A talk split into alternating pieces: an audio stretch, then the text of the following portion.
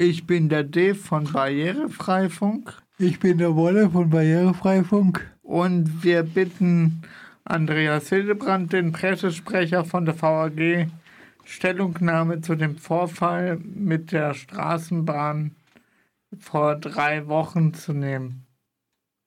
Oder letzten Monat, ich weiß gar nicht mehr, wann es genau war.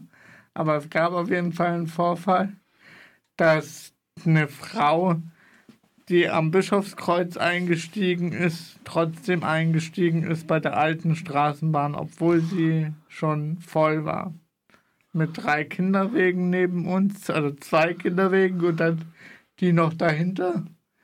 Und die hat, die Frau hat ein bisschen überreagiert, weil sie in Stress war und hat eben die Tür aufgeschlagen von der Straßenbahn mit der Faust und hat den Kinderwagen einfach hinter meinen Rollstuhl gestellt. Wie war das für dich, Wolfi? Es war nicht so schön. Genau. Es war halt eng und ja, habe mir schon Gedanken gemacht, wie ich danach herauskomme. Und da ist unsere Frage einfach, wie kann die VAG sowas vermeiden, dass sowas nicht passiert? Das ist natürlich praktisch nicht zu vermeiden, wenn ich ganz ehrlich sein soll. ähm, das war jetzt in einem Fahrzeug, in einem GT8N, mit der nur mhm. ein Niederflurabteil hat, nehme ich mal an. Und ähm, naja, sagen wir mal Fluch und Segen, dass wir doch im Verhältnis zu vielen anderen Städten relativ gut sind mit, mit der Barrierefreiheit im öffentlichen Nahverkehr, führt halt dazu, dass auch viele Leute im Rollstuhl, mit Rollator oder mit Kinderwagen das System nutzen. Mhm. Und wenn dann halt ein durchgängiges Niederflurfahrzeug kommt, dann geht es sicherlich mehr besser, weil da mehr Platz ist und man an vielen Türen einsteigen kann. Aber wenn da so ein äh, Fahrzeug von 1991 kommt mhm. mit einem Niederflurabteil, wo dann vielleicht vier, wenn man es gut stapelt, sechs, Fahr sechs Rollstühle, Kinderwagen reinkommen, das wissen Sie besser aus Ihrer Erfahrung ja. als ich, ähm, ja, dann kann es halt leider auch schon mal eng werden. Und wie sich dann die Leute verhalten, was sie da schildern, wie die Dame mit dem Kinderwagen sich verhalten hat, das mhm. ist natürlich nicht schön. Aber ich kann Ihnen sagen, dass das Erziehen der Fahrgäste ein sehr, sehr schwieriges Geschäft ist. Ja, das stimmt. Insofern äh, kann ich Ihnen da jetzt keine befriedigende Antwort geben. Okay. Ich kann Ihnen nur sagen, dass sich natürlich unser Fuhrpark weiterentwickelt. Wir kriegen dieses Jahr und an, bis Anfang nächsten Jahres acht weitere Fahrzeuge vom Typ Urbos. Die kennen Sie, das sind diese relativ modernen spanischen Fahrzeuge. Und dafür gehen dann entsprechend natürlich Fahrzeuge mit einem Hochfluranteil auch raus aus dem Fuhrpark. Und so wird es langsam besser.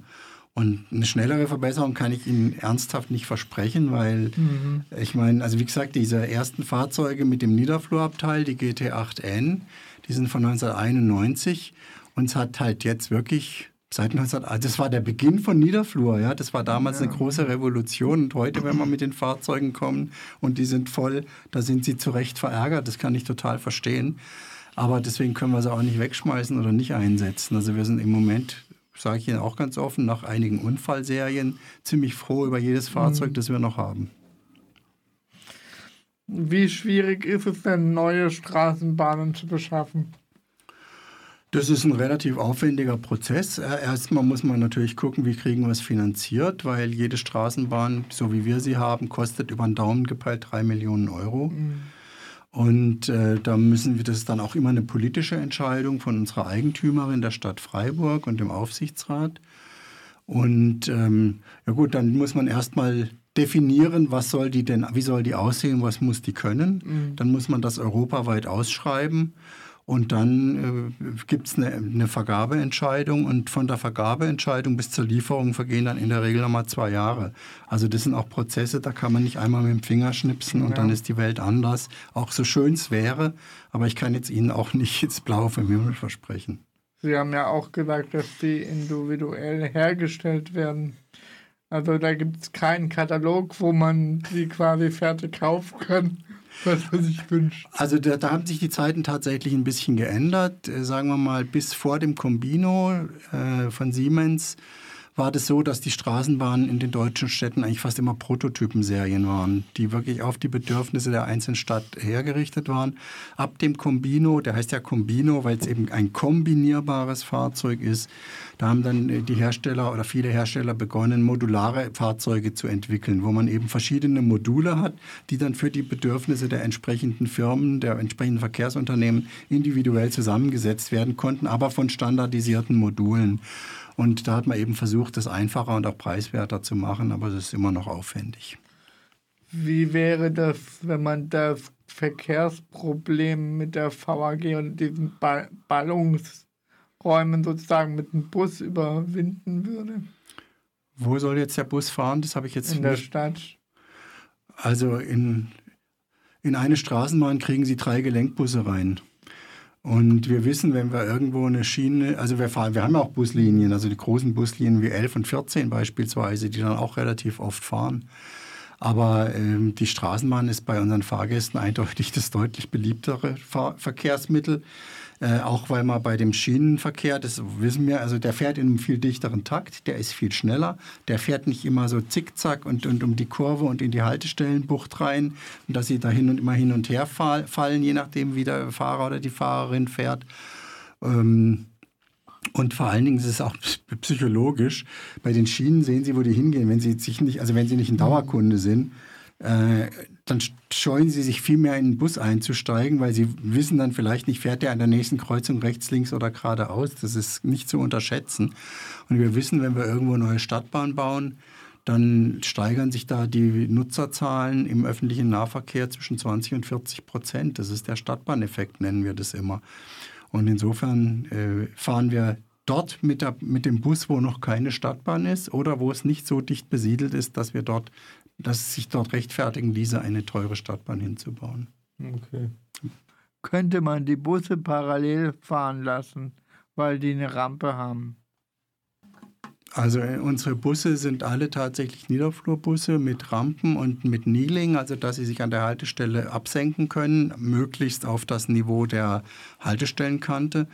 Aber äh, also wenn Sie mir sagen, dass das anders ist, dann lerne ich das jetzt gerne. Aber ich denke, wir, die meisten Bushaltestellen sind Busbuchten.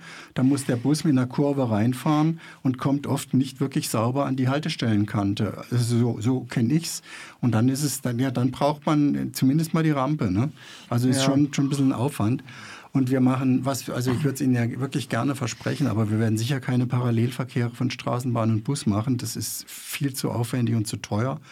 Und die Busse können auch ja nicht immer genau an, also die Straßenbahnen haben ja oft einen eigenen Gleiskörper. Und da können die Busse zwar in der Nähe fahren häufig, aber ja nicht auf derselben Strecke. Mhm. Also wie gesagt, also ich, ich, ich, ich, kann Ihnen jetzt auch nichts versprechen, was nicht geht. Ja. ja. Der Rollstuhlknopf, der mhm. ist aus meiner Sicht, bringt ja manchmal gar nichts, wenn bei dem Fahrzeug vergessen wird. Also ich wurde schon mal auf der Heid vergessen in der Munziger Straße und musste dann einmal rumfahren.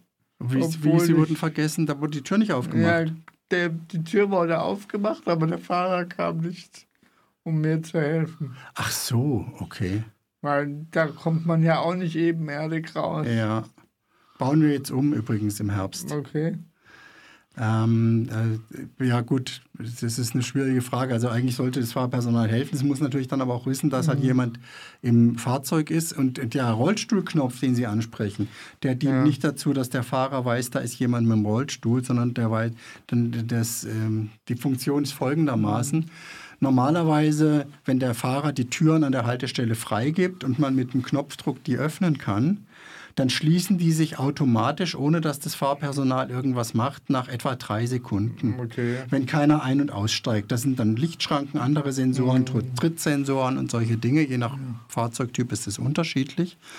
Und äh, wenn jetzt eben eine Person da ist, die unsicher ist oder weiß, sie braucht länger, ja. Zum Ein- und Aussteigen kann auch eine ältere Person mit einem Gehstock sein oder jemand mit viel Gepäck. Dann kann man diesen Kinderwagenknopf drücken und der Effekt ist nicht, dass dann beim Fahrer ein Licht aufgeht und das heißt, da braucht jemand Hilfe, sondern der Effekt ist dann, dass die Türe aufbleibt. Also dass der Automatismus aus da Kraft gesetzt ist. Die Tür bleibt dann auf und das Fahrpersonal muss dann schauen, über einen Rückspiegel oder wie auch immer, äh, ist der Umsteigevorgang abgeschlossen. Das ist bei einem 42 mhm. Meter Fahrzeug manchmal ist aber auch nicht ganz so Schwierig, einfach. Ja. Und dann muss er auf den Knopf drücken und dann geht die Tür zu. Aber der, äh, außer jetzt im, im, im Urboss, da haben sie natürlich auch noch so einen Knopf, wo sie direkt mit dem Fahrpersonal in Kontakt treten können. Mhm. Ist aber mehr für Notfälle gedacht. Ja. ja, wir empfehlen eigentlich immer, dass man halt beim Einsteigen guckt, dass man Kontakt aufnimmt mit dem Fahrpersonal und dann ihm, wenn man Hilfe braucht, und dann sollte unser Fahrpersonal auch fragen, wo steigen Sie denn aus und brauchen okay. Sie da auch Hilfe. Und wenn das mal nicht klappt, dann tut mir das leid. Dann ja. gerne immer Bescheid sagen bei uns, am besten mit Uhrzeit, vielleicht noch mit Fahrzeugnummer, das ist das Allerbeste, weil das sind Informationen, die sammeln wir gerne und da fragen wir dann auch bei den Personalen nach, da können Sie absolut sicher okay. sein wir können es halt immer schwierig aufschreiben, weil wir keinen Stift zur Hand haben, wenn wir ja, gut. unterwegs sind. Wenn Sie die Uhrzeit und die Linie wissen, okay. dann kriegen wir normalerweise auch raus, wer da gerade äh, im Fahrersitz gesessen ist. Werden Ihre Mitarbeiter geschult? Natürlich. Also es gibt in, in der Fahrschule natürlich wird sowas gemacht. Wir haben auch äh, wir haben auch Rollstühle, Rollatoren, wir haben also so äh, Brillen, wo man also Sehbehinderungen nachstellen kann oder irgendwelche Kleidung, die die Bewegung einschränkt. Also das, und das müssen die Leute und die Fahrpersonale in der Fahrschule auch anziehen und dann eben gucken, also wie komme ich denn jetzt hier in das Fahrzeug und warum ist es denn vielleicht für manche Leute schwer? Weil wenn man halt so ganz normal äh, gehen kann und sehen kann, dann kann man das vielleicht auch, dann, oder dann stellt man sich vielleicht was vor, was gar nicht so ist, sondern das ist vielleicht gibt es da ganz andere Probleme. Also so Sachen schulen wir. Es ist jetzt eine, eins von vielen Sachen, die wir schulen, aber es ist, wird sicherlich nicht vergessen. Okay. Das heißt aber, wir haben 450 Fahrerinnen und Fahrer und da kann man halt, kann ich jetzt auch nicht sagen, nicht, nicht ihnen in die Hand versprechen, dass das nie mehr passiert, ja. Das stimmt, ja. Na gut, dann bedanken wir uns für das Interview. Sehr gerne. Und wir sind gespannt, was sich da noch an Fortschritt ergibt. Es gibt immer mehr. Wir bauen dieses Jahr ab Mitte Juni fangen wir an, die Haltestellen äh, Lindenwäldle und äh, äh VAG-Zentrum und Munzinger Straße umzubauen. Nicht nur die Haltestellen, also nicht äh, auch die Gleise, aber teilweise auch die, die Bahnsteige. Und da tut sich was, dann kriegen wir, wie gesagt, neue Fahrzeuge, alte gehen weg. Es verbessert sich was, aber es geht halt immer nur Schritt für Schritt. Kann man da auch ebenerdiger aussteigen, oder dass man da runterdatscht? Das hoffe ich, dass es das dann so ist. Aber das, ich glaube, da haben wir schon mal drüber gesprochen, das hängt auch wieder dann von ganz vielen Faktoren ab. Wenn ja. da 200 Leute in der Bahn sind, dann ist der Boden einfach ein bisschen höher oder tiefer, als wenn da nur 50 drin sind. Ja.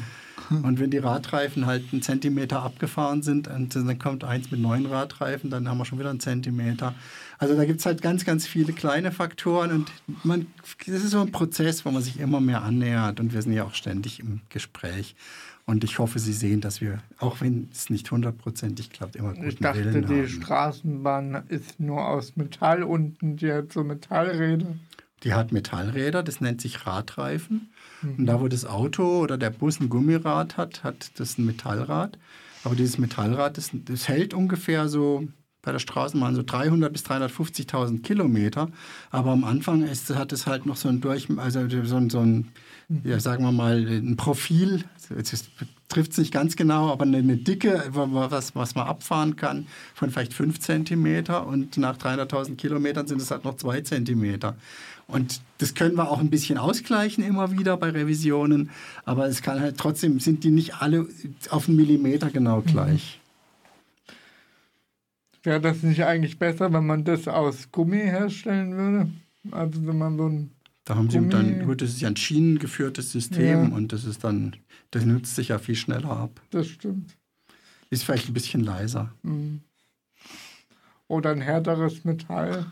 Das ist schon ein ziemlich harter Stahl. Okay. Und ich meine, 300.000 Kilometer kriegen sie mit dem Gummireifen nicht gefahren. Und Titan kann man nicht verwenden. Also so ein richtig stabiles Metall, was sich kaum abnutzt. Da, hm. da versagen jetzt meine physikalischen okay. Kenntnisse leider. Hm. Gut. Aber ich kann mal unseren ja, Techniker fragen. können Sie aber. genau. Also dann bedanke ich mich, dass Sie hier waren, Hat mir. Spaß gemacht. Und genau, bis wieder mal. Ja, gerne. es bleibt noch sicher eine Weile ein Thema.